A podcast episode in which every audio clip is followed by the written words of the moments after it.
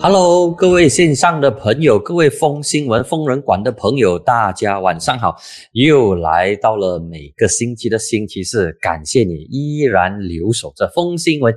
今天呢是二零二四年第一个风新闻，今天是一月四号晚上九点零八分，大家晚上好，我是志峰。今天呢，跟大家来聊一聊这一则新闻。原本它是不应该发生的，OK？因为团结政府都已经成立，都已经执行开始工作一年多了，而且在过去国盟都不断的有 X Y Z 行动、A A 行动，从雅加达行动、伦敦行动到最新的迪拜行动，啊，今天就是要来聊这一则迪拜行动。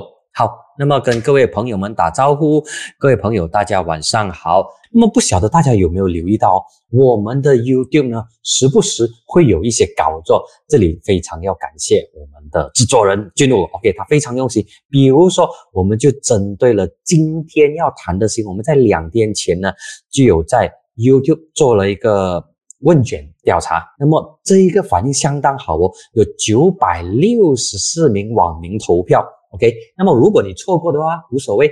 那么接下来呢，我们时不时都会搞一些这个网上投票，收收集大家的这个意见。OK，收集大家的一些看法，同时呢，这些看法得出来的结论呢，也能够成为我们的一些谈资，也能够让大家关注、了解。哦，原来民众是这么样看的。OK，我这里就跟大家来谈一谈哦。我们在两天前。两天前做的这个问卷调查，就是推翻安华政权的迪拜行动传言生消成散。你认为这个行动是否真的存在？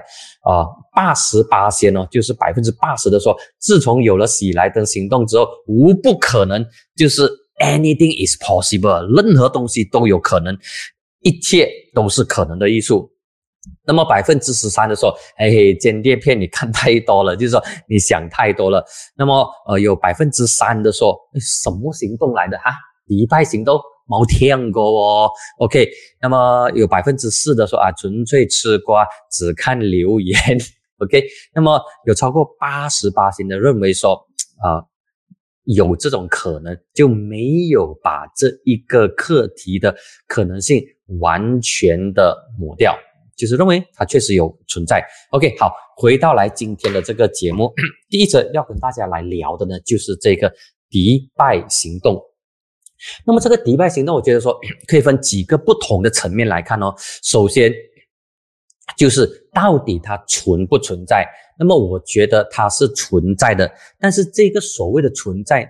他是不是真的很严谨？就是有一般人，他们有这个像正式开会这样，他有这个议程，有 agenda，就是说，OK，我们真的要坐下来讨论，然后有部署，有行动蓝图，有执行计划。那么谁负责这个？谁负责那个？那么有时间的这个线，就是说一月到二月要做这个东西，二月到三月要做这个东西，三月到四月要做这个东西，就是有部署的这个推翻行动。OK，那么我比较倾向于相信说，确实是有发生，但是这一群人，不管是国盟的人，还是两位吨级的这个人物，有直接或者间接参与，都会有这一些参与的两，我讲的是两位吨哦，可能都会有参与的这个元素，或者是参与的痕迹存在。但是他们是不是真的出席那场会呢？我倒觉得说，嗯，应该没有。比如说，老马的这个助理凯鲁丁就讲说，没有这回事，老马根本没有去迪拜。那么，呃，国盟的一些人，或者是一群反安华的人 啊，比较准确的说法应该是这样：一群反安华的人，他们刚好在这个迪拜，因为。在年尾的时候呢，相当多的这些政治人物，不管是部长啊、副部长啊，还是一些国会议员，他们都很喜欢去伦敦度假。我不晓得为什么哦。从以前二十年前我刚入行成为记者的时候，每一年的十二月尾，就圣诞节之后呢，就会有很多的政治人物，不管是在朝还是在野，那么他们都会请假，然后他们都会飞去伦敦。OK，飞去伦敦，然后度假，还是 其他的这些呃家庭的聚会，还是其他的这个活动。那么，那么飞去伦敦，有时就坐直航，OK，直飞；不然的话呢，就到迪拜转机。那么很可能，我猜想啊，这是我猜想，就是一群对安华不满的人，那么刚好他们在一起。OK，刚好在一起就谈，就可能是发牢骚说，哇，这个安华真的是不行了啊。那么我们应该要把他拉下来。那么可能你负责这个，你负责那个之类。所以他确实是有人在讨论这个东西，但是这一个讨论是不是很严谨的讨论，还是说只是呃随口这样发牢骚而已啊？这个呢是值得哦我们进一步探寻的。但我比较倾向于相信说，呃，他们讨论，但是。在执行方面呢，很可能没有一个行动蓝图，就是单纯的在那边讨论而已。OK，那么为什么没有一个很明确的行动蓝图呢？因为要把安华干掉，要换掉安华或者换掉团结政府的话，那个难度很高。OK，会有四个难关，这四个难关我等一下才讲。我们先来讲这一个迪拜行动，它确实是存在的，只不过它更倾向于是那一种。呃，咖啡店的这一种谈而已，就是锅壁店吹水的那一种，这是第一个跟大家讲的我的看法。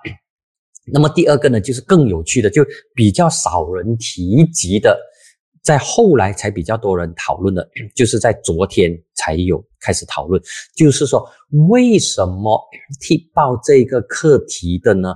会是来自政府的高官，OK，他是 JCOM 社区通讯局的副总监，因为他的总监已经辞职了，他总监据说卷入一些啊丑闻啊之类的东西，OK 了就辞职。那么啊，他辞职是另外一事，我们这里不谈。那么就由这一个。副总监，OK，他的名字叫做 Ismail。那么，如果不是 Ismail 提出来，不是他告诉啊 b r i t a h a r a n 的话，大家都不知道说这个东西，哇，真的是有存在。因为之前呢，在政坛上是有听到一些 gossip，一些给播给播的那种声音啊，这边讲一点，那边讲一点，大家都只是猜测。但是这个 JCOM 的副总监 Ismail 讲出来之后呢，大家就觉得，哇，这个东西真的是存在。他真的来了，那么为什么 Ismail 要这么讲呢？当时当他一提出来的时候，十二月三十号一提出来的时候，大家都把焦点放在独白行动这一边，OK，并没有去深挖为什么 Ismail 会这么讲。那么再过几天之后呢，就大概这个事情发酵了四五天之后呢，诶，才开始有人回过头来想说，诶，为什么 Ismail 你要提这个东西？然后你提这个东西的目的是什么？你的用意是什么？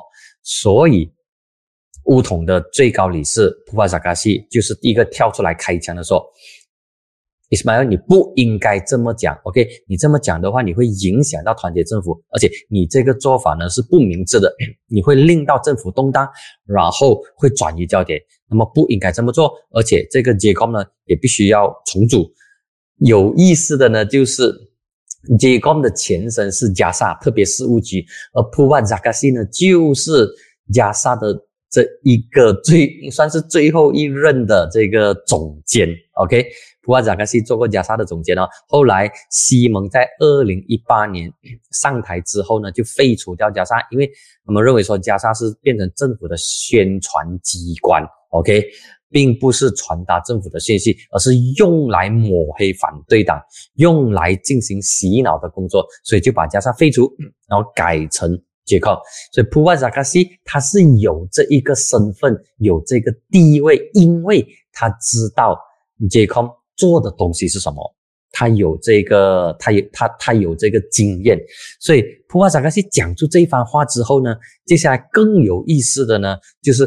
公正党的宣传主任，OK，法米，他也是我们的通讯部长。法米他认同说，JCOM 应该要进行重组，OK，他没有讲废除啊，他说 JCOM 要进行重组。那么他的谈话当中呢，也倾向于是认同普瓦扎卡西的看法，就说，呃，Ismail 你不应该提出这个东西出来。然后法密是讲说啊，这个东西既然已经发生之后就发生吧，OK，那么已经没有办法去把它扭转回来了。所以法密从发密的这个言行当中呢，也可以略略的感受到公正党内部的主流声音啊，因为法密它代表的是安华，OK。法密代表安华，那么法密讲说，JCOM 应该要重组，然后法密啊不是法密，Ismail 的这番谈话呢有不恰当的这个地方，所以他基本上反映了安华的这个立场，反映出安华的态度。那么安华他表面上的说法呢，就是说哦这个东西所谓迪拜行动要推翻政府是不能够成功的。安华讲什么都是四平八稳的，他也没有去严厉去喊当。呃，国盟，那么他也没有去去去这个啊表扬说哦，这个你揭露了这个事情，你告诉了民众啊，这个国盟的嘴脸，原来他们还想要夺权。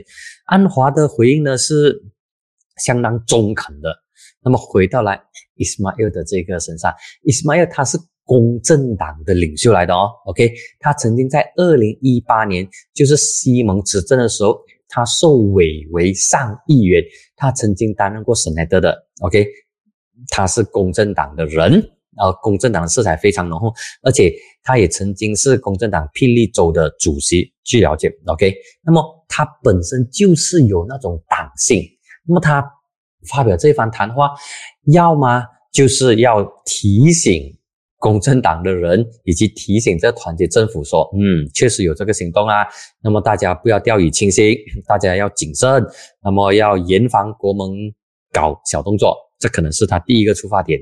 第二个出发点呢，可能是他急着想要表现自己。OK，因为他知道他的总监已经走了吗？然后总监的位置到目前为止还是空着吗？那么他身为副总监。距离总监只有一步之遥。那么，如果他表现得很好，让民众能够凝聚力量，一起来支持团结政府，或者一起来同情安华，又在面对可能倒台的风险，制造这种危机意识的话，可能他会获得奖励，而这个奖励呢？就是接控的总监的职位，所以他可能是有这一方面的这个考量，OK，会有这一方面的考量。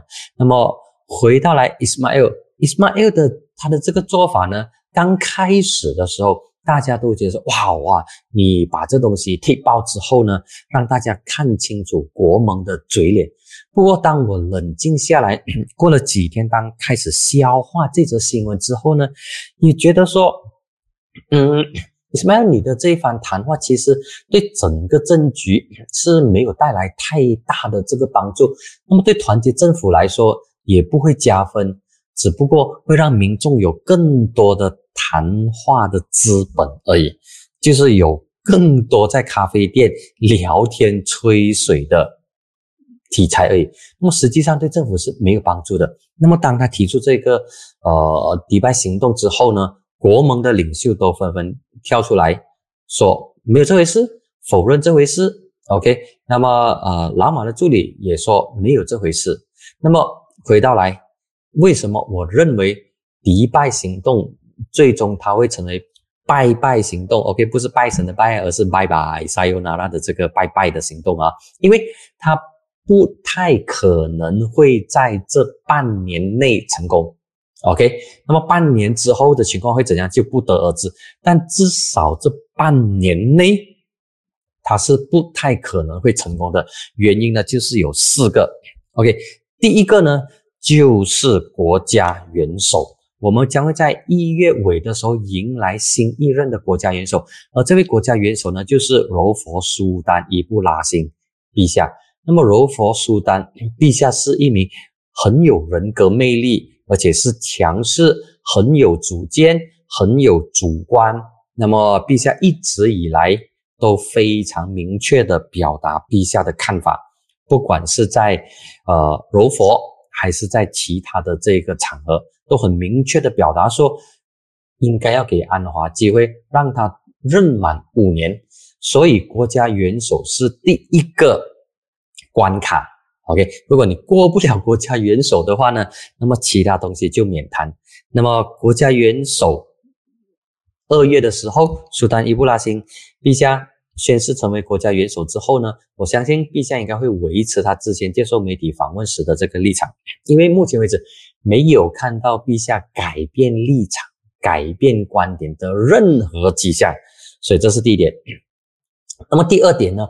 如果是国盟，包括母仪丁，还是想要以过去的那一种以 SD，就是 Statutory Declaration，就是以法定宣誓书的方式来换政府、换首相的话，那么你忘记它吧，Forget it。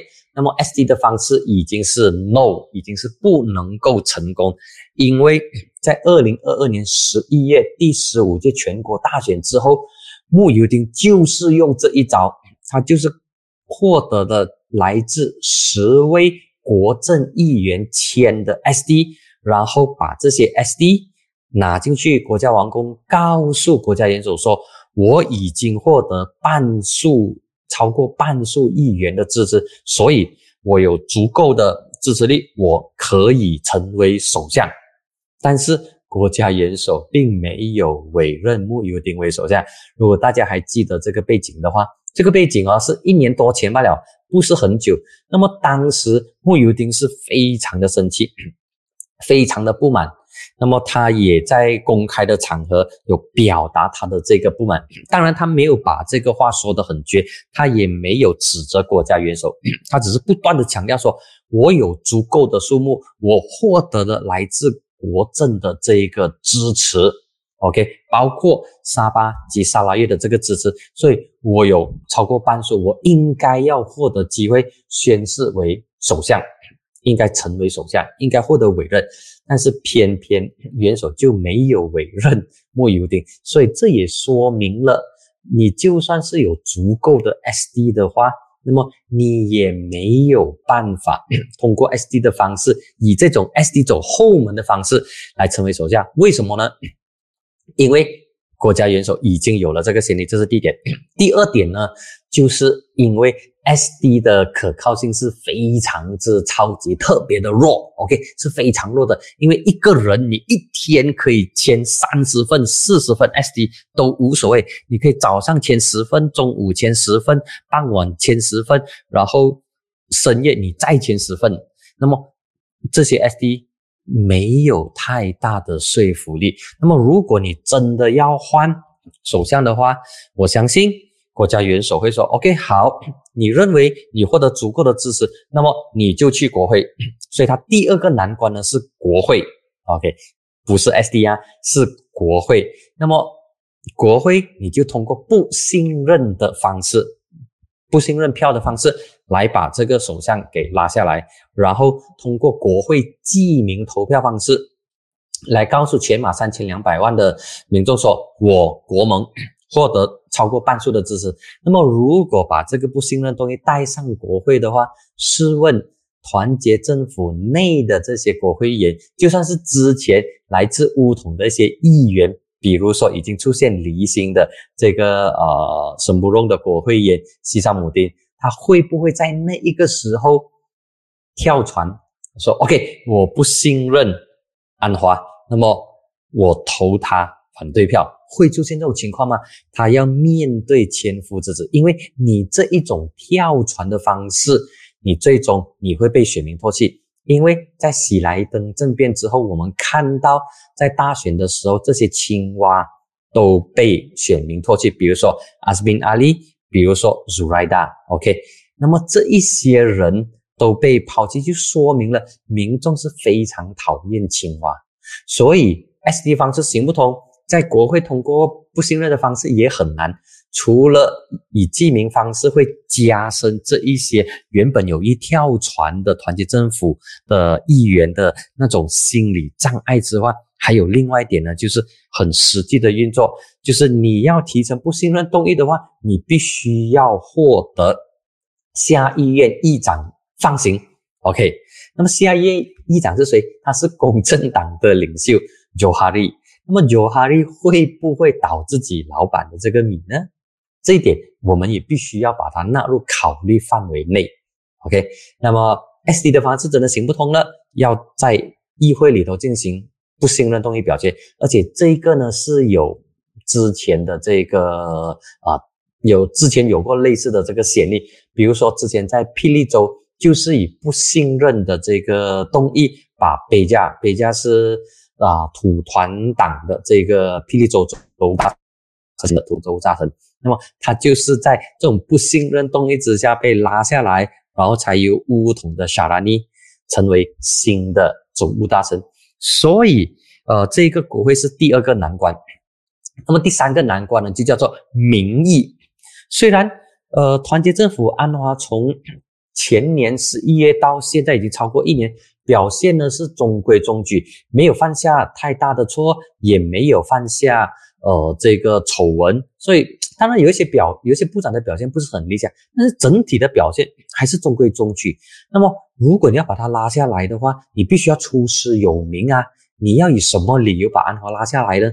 那么你说他呃典当马来人的这个权益吗？没有啊。你说他不照顾呃伊斯兰也没有啊。那么你说这个呃经济没有好转啊？对经济的这个氛围整体上来说并没有啊明确的这个好转。但是安华会跟你讲说，哦，我去年已经。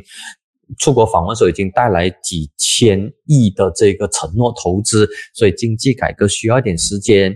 所以整体上来讲，民意虽然不是呃完全支持安华，完全倾向安华，安华的民意度也不高，但不至于说要以这个理由把安华拉下台。OK，所以这个是第三个原因，民意。没有离开安华，那么第四个原因呢，就是 目前安华依然获得超过三分之二亿元的支持，所以 超过三分之二亿元的话，你要国盟，你要把这一些原本支持团结政府的议员把它拉过来的，首先你必须要么你获得 GBS 的支持，OK，GBS 有二十三席，不然的话呢，就是国政乌统内部出现分裂。那么你能够拿到足够的票，但是现在乌统内部依然是由扎伊哈米蒂劳控，然后其他的一些出现离心的议员并不多，可能就那五根手指数得完乌统的，就那五根手指数得完是不够的，是不足以再次发生变天的。那么呃，如果你说你要打 GBS 的这个主意，阿邦就已经讲得很清楚了。OK，阿邦就讲说，现在不是搞这些东西的时候，但是国盟或者是这些反安华的人就提出，OK，好，我就用首相的这个职位来引诱、来吸引阿邦，就吸引 GPS 过来，那么就让法迪拉来担任首相。哇，听起来好像是很吸引人哦。但是如果回到来现实的这个 现实政治层面操作的话，如果你是阿邦鸠，你会让这个事情发生吗？因为阿邦鸠他是土保党的主席，而法迪拉他并不是土保党的署理主席，他连老二都不是哈，他是高级副主席而已，算是老三以及老算是老三或者是老四哦。那么你身为老大，你在沙拉越你是一方之主。但是你来到中央，你要听你党的老三、老四法蒂拉在联邦担任首相，这个东西在实际上政治操作上来讲说，它是很难的。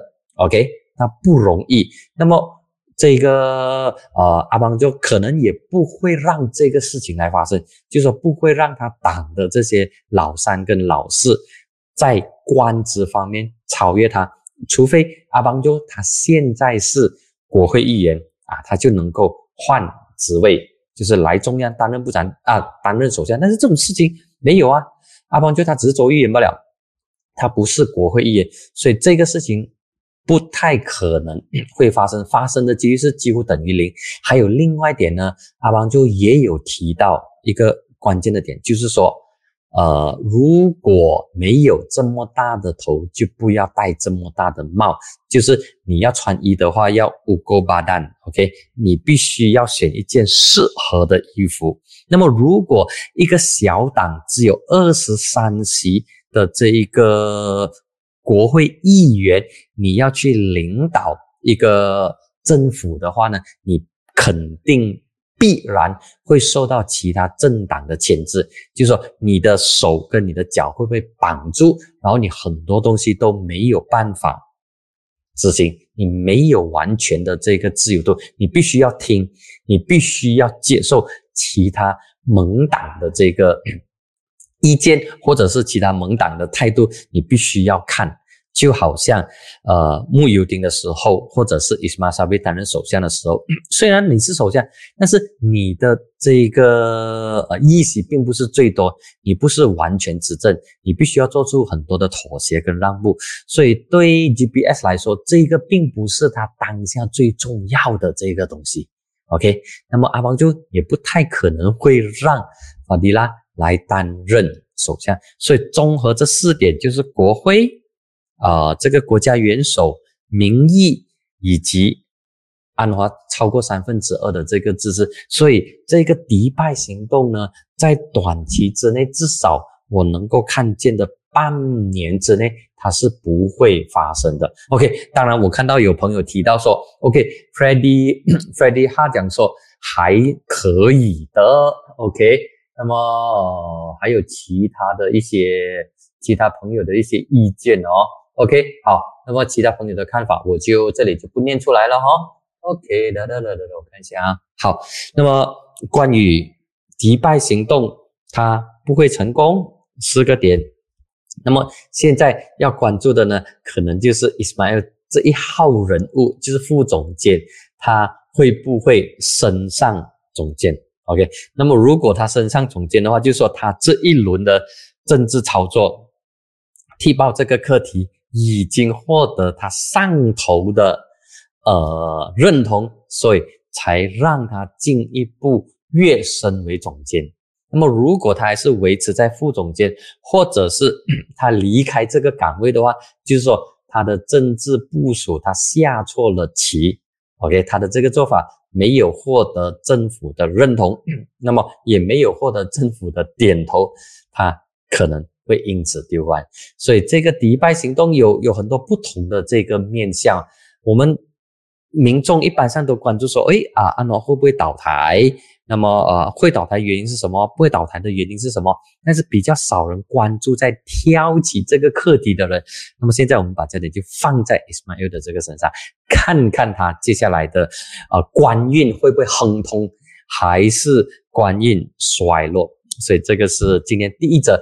要跟大家来谈的这个课题，好，那么关于 迪拜行动最终会变成拜拜，对国盟来说，如果你还想要拿下不成的话呢，那么你可能就要等四年吧，等四年之后的全国大选，那么才到时才来拼过，才来拼过，才来看。到时你能不能够获得半数议员的支持？所以这个呢是第一则跟大家来谈的课题。那么第二则的新闻呢，这里问问大家：你八度了吗？你有没有注册八度的账号？有的话呢，赶快在留言区告诉我。OK，赶快在留言区告诉我有或者没有。那么我这里先举手。OK，我已经注册了八度的这个账号，我是在一月二号。他 launching 的那一天就注册，那么我先讲讲我注册的这个呃 过程吧，哈，OK，那么我注册的过程是相当顺利的，就是注册开一个然后首先你先输入这个身份证号码，之后呢就是你的这个邮区编号，就是 post 过了哦，post 过了之后呢，那么系统就 send 你一个 OTP。OK，那么你就 key in 这个 OTP，你一 key in OTP 之后，你就可以看到，OK，这个就是八度里头你所需要填写的三十九项的这个资料，有很多了哦，OK，有很多的。那么我我有填写这一些资料，但是我填写完之后，当我要扫密的时候，这是一月二号的事情哦，两天前的事情，我没有办法成功扫密，OK，可能是线路堵塞啊，那么我就没有办法。这个要做 e KYC 的这个动作，就是说你要拿着你的身份证，然后拍照，OK，证明说你就是本尊，OK，这个东西我没有办法做到，因为你要 scan 那个 QR code，OK，那么这个东西没有办法做到，所以呢，整个东西就卡住在那边，OK，那么这个事情在昨天呢。就引起了很大的，那大家就可以看到这个八度了哦。OK，那么你八度了吗哦，为什么要注册？OK，为什么要注册？呃，这一个八度其实。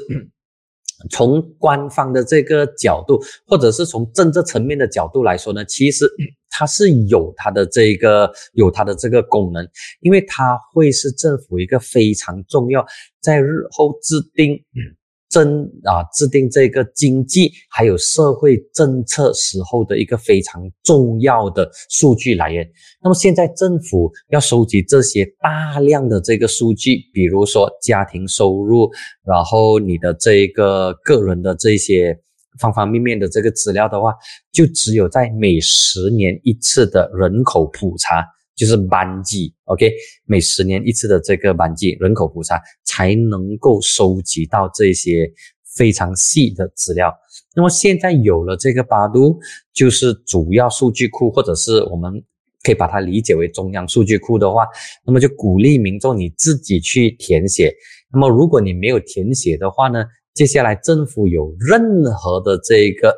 补助金啊，援助金啊，或者是政府要派钱派糖果的话，你就拿不到，因为政府会根据八路里头的这个资料来决定说你到底符合资格还是不符合资格。所以如果八度里头没有你的资料的话，那么政府就不知道说你需要援助，所以就会把你排除在外面。所以这也是为什么。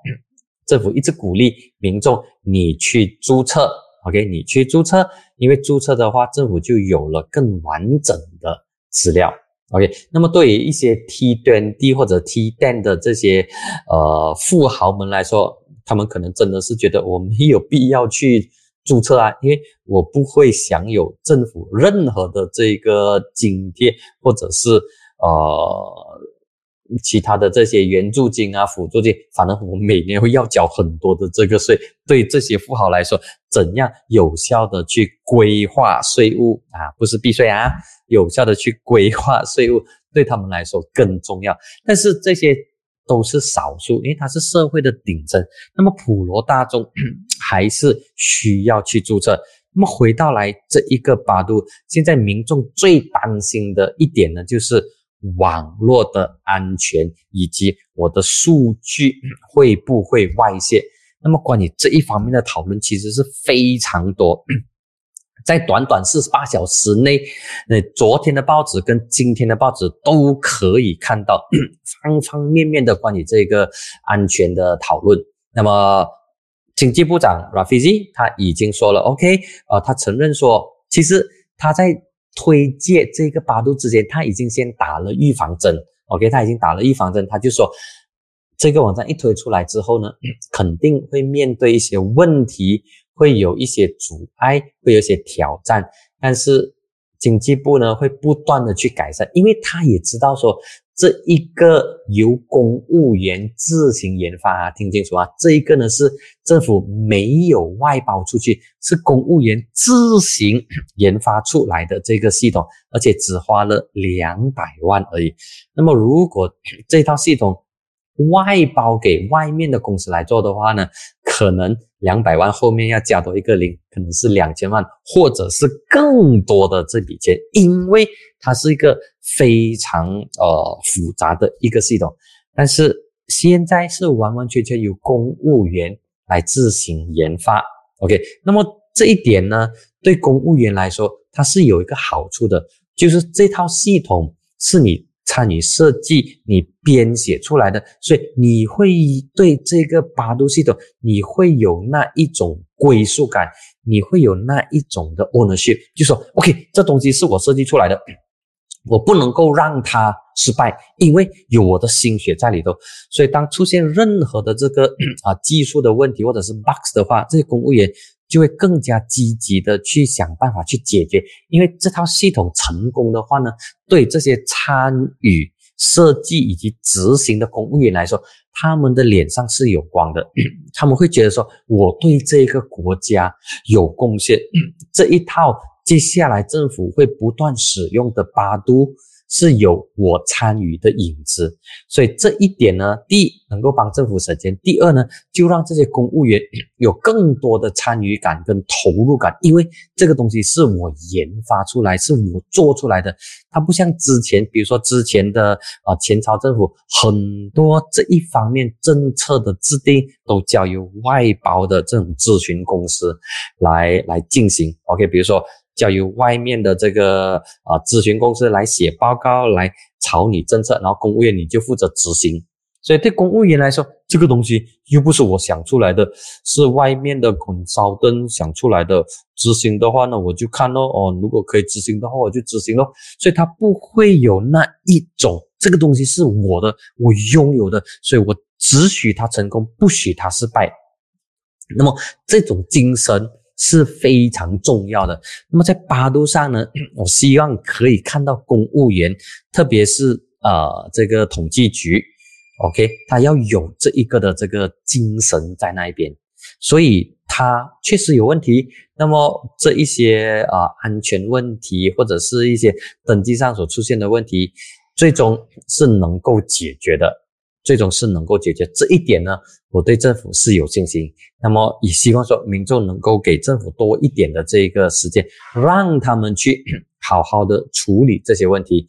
不过在这个过程当中呢，有发生一件事情，我觉得呃相当有意思的呢，就是行动党的前邦议国会议员王建民。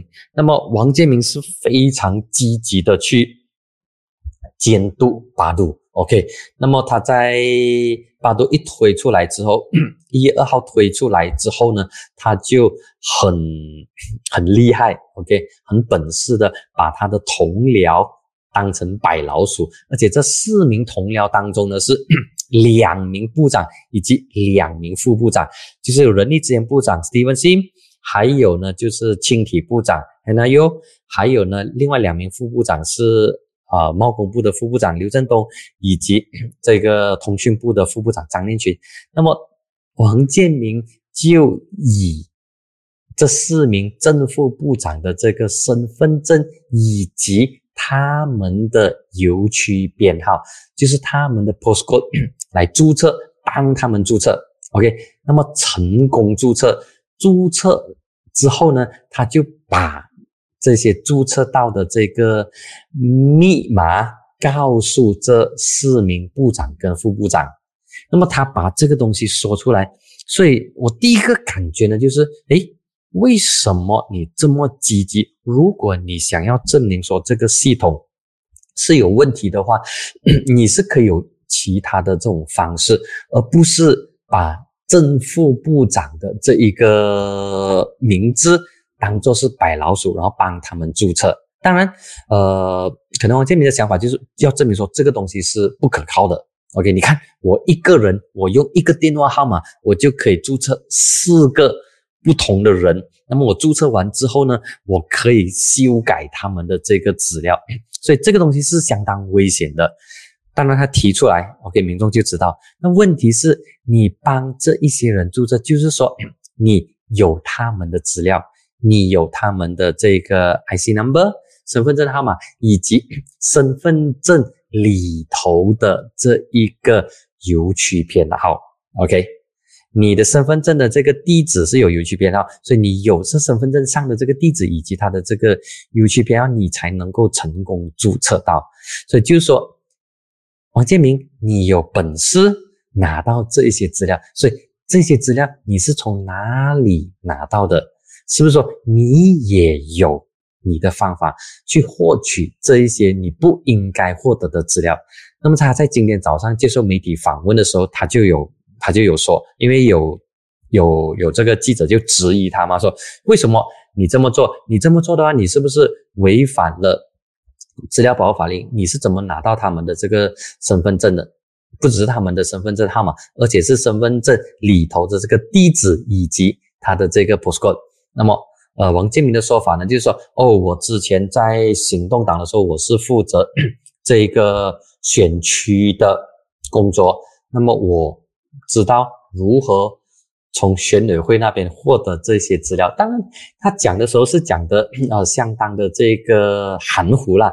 总之，他之前在党的时候，他是负责 选区、负责选民的这个工作，所以他有他的办法拿到这一些身份证号码 以及地址、身份证上的这个地址，所以他的这一套的这种处理方式。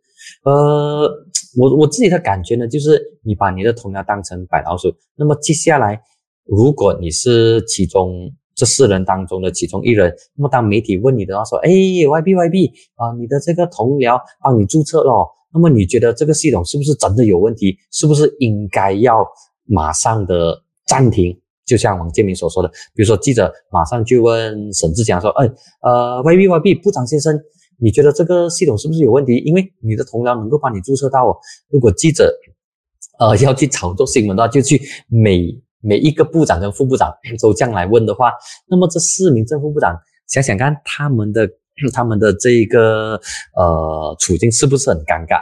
他们要怎么回答？OK，那么就算是你要带出这个 系统有问题的话呢，你可以有其他的这个方式。OK，你可以有其他方式，而不是说一定要使用这一个这么呃这这么强烈的这个手段吧？哈，OK，这里我看到 T Roy 一三五讲说你的个子早就在外头了。OK，其实这一点也也确实是如此。那么很多我们的这个资料很容易的就能够被获取，比如说我们的手提号码、手提电话号码，你时不时都会接到很多的这些。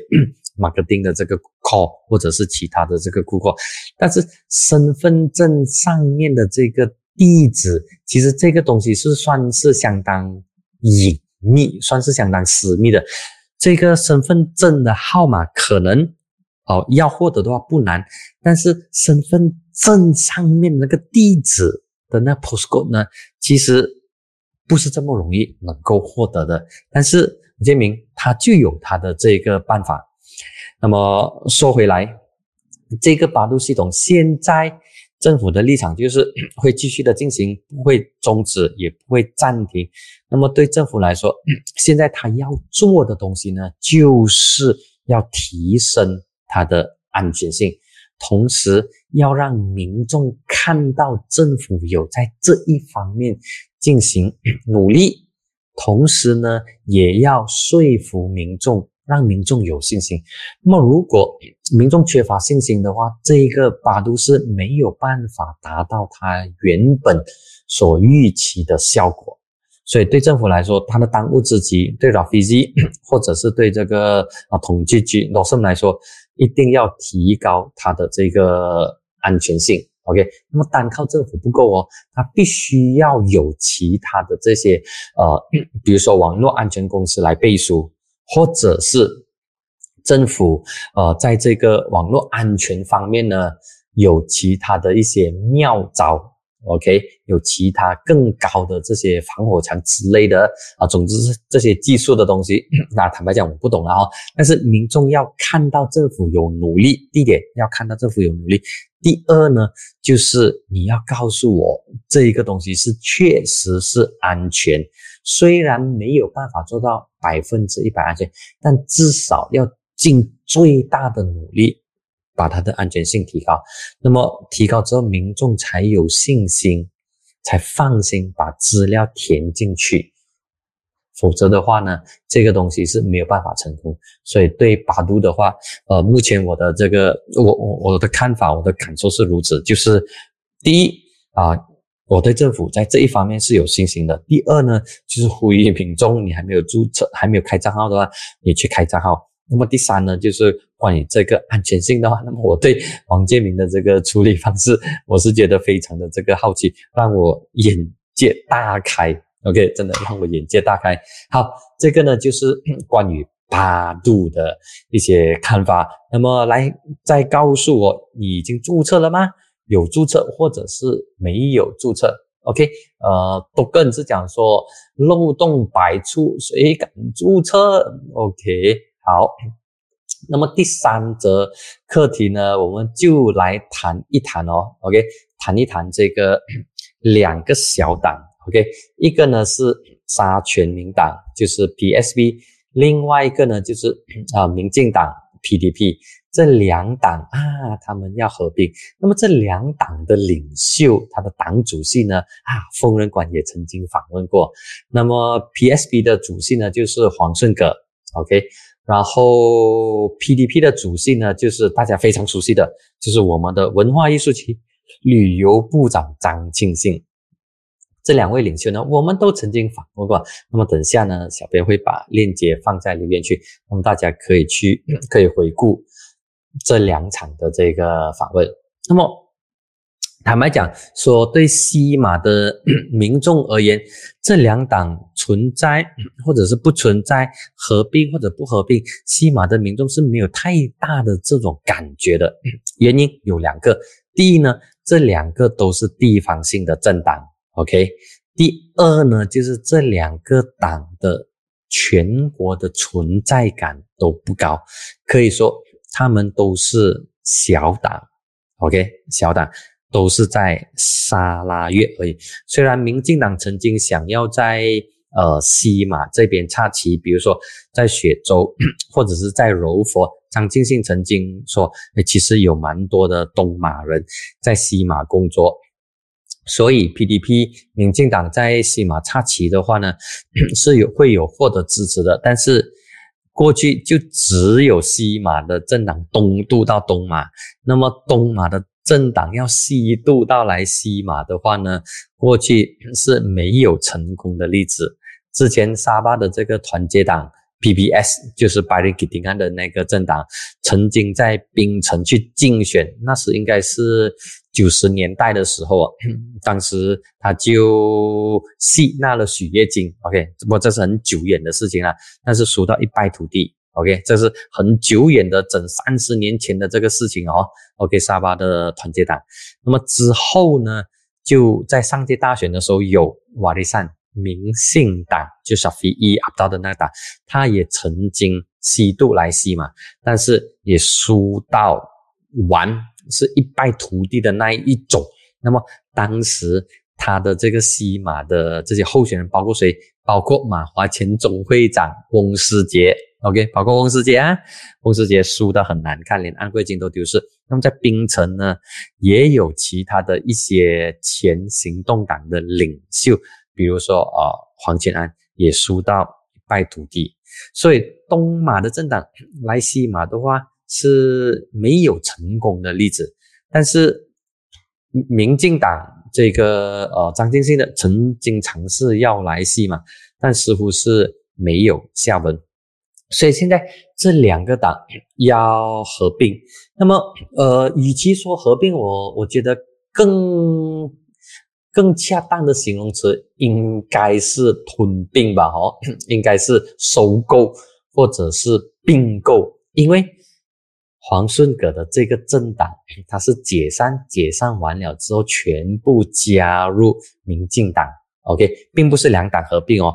那么这里两党合并的过去比较成功的例子呢，就是公正党再加人民党两个真的是合并变成。人民公正党，那么人民公正党的 logo 呢？原本只是一个蓝眼而已，后来合并之后，旁边就多了两条红色，代表着牛头党，就是啊人民党的这个精神。OK，就在党徽上呈现。但是现在的情况，对于呃民进党跟啊杀全民党。啊，全民团结党呢，并不是这个哦，杀 PSB 呢是解散，然后加入，所以 PSB 的这个元素呢是不会出现在民进党的这一个呃党徽呀、党旗之类。那么我相信民进党的这个呃它的这个党的结构、党的这个党章之类也没有做出。任何的这个修改，至少到目前为止，所以它更像是并购，并不是合并哦。合并的话，就是这个新的党会有双方的元素在里头，这个没有。OK，这个是两党并购之后出现的这种情况。那么对于黄顺葛 PSB 来说，他想要当执政党。那么黄顺耿可以说是整个沙拉越当中 现在最资深的华裔政治领袖，他的这个资历，他的这个年资年龄比张庆信还要大，而且他可以说是呃不仅是最资深哦，而且他的这一个官职呢。